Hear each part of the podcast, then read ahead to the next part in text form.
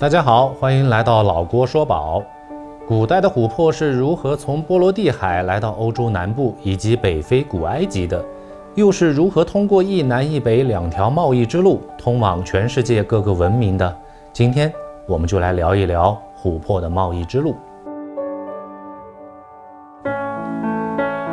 时间来到公元六十年，那个时候的欧洲正处于古罗马帝国的统治之下。古罗马帝国当时的统治范围囊括了现在的整个欧洲南部以及北非和西亚的一部分，主要就是围绕现在的地中海沿岸建立起来的一个国家，是一个庞大且寿命极长的帝国，统治的时间长达一千二百多年，秒杀了地球上所有其他封建王朝的统治时间。我们故事的主人公叫做尼禄，十七岁时登基成为了整个帝国的统治者。刚登基的时候，他还倚仗元老院共治天下，但没有几年，他就大权独揽，成为了一个杀地弑母的暴君。根据史料记载，尼禄在位期间挥霍无度，好赌成性，特别喜欢举办大型的娱乐活动，国库很快就出现了亏空，他便开始巧取豪夺，横征暴敛。但很快，民众造反的意愿也开始显现了出来。尼禄虽然残暴，但他不是个傻子，他也明白犯了众怒的后果。于是，在公元六十年，他亲自前往考察琥珀的源头，妄图使用帝国庞大的实力，一举控制琥珀的贸易，成为国家控制的产业。在当时，琥珀刚刚在罗马帝国崭露头角，是由一些来自北方的商人带入罗马帝国的。琥珀因为非常稀有，但很轻便，马上就获得了罗马帝国贵族的喜爱，常常用于装饰自己华丽的豪宅。这些贵族的举动当然没有躲过尼禄的眼睛，所以才有了北上探寻琥珀源头的举措。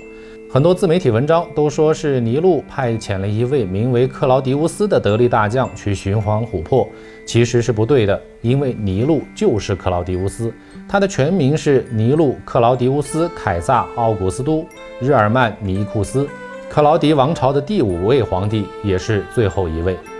尼禄从现在的意大利境内出发。首先来到了多瑙河流域，他之所以选择河流作为考察的重点，本身也是因为之前将琥珀带到罗马帝国的商人们都是从水路过来的。但在多瑙河流域，他并没有发现什么线索，他有些气馁。平日里荒淫无度的他打起了退堂鼓，想赶紧回到温柔乡的怀抱。但走错了路的他，从德国境内一直向东，误打误撞来到了现在波兰境内的维斯瓦河。发现了这条河流之后，他又激起了一些探索的兴趣，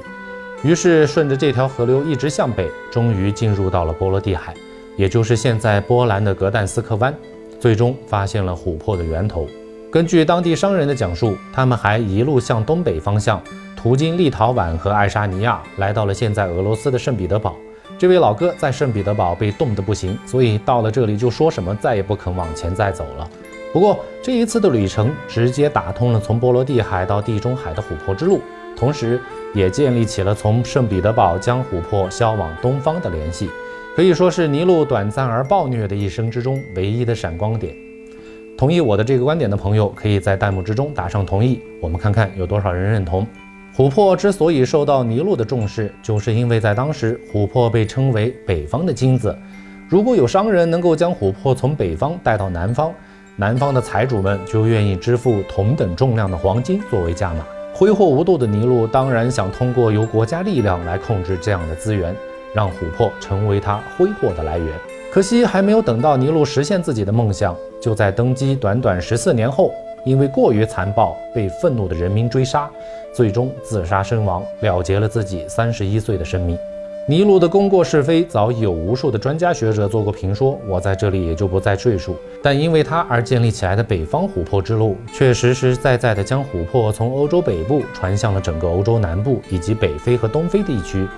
进一步使得中东地区也开始注意到了这种稀罕的半宝石。由于中东地区的人们开始逐渐接受琥珀，那么南方琥珀之路的建立也就顺理成章了。南方琥珀之路西起波罗的海东岸，沿着第聂伯河进入东欧腹地，最终注入黑海，再由黑海南下，经伊斯坦布尔、安卡拉两座重镇，来到了现在中东的两河流域。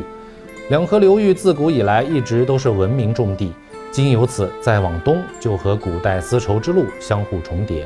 完成了琥珀从欧洲北部行销到古老东方大地的壮举。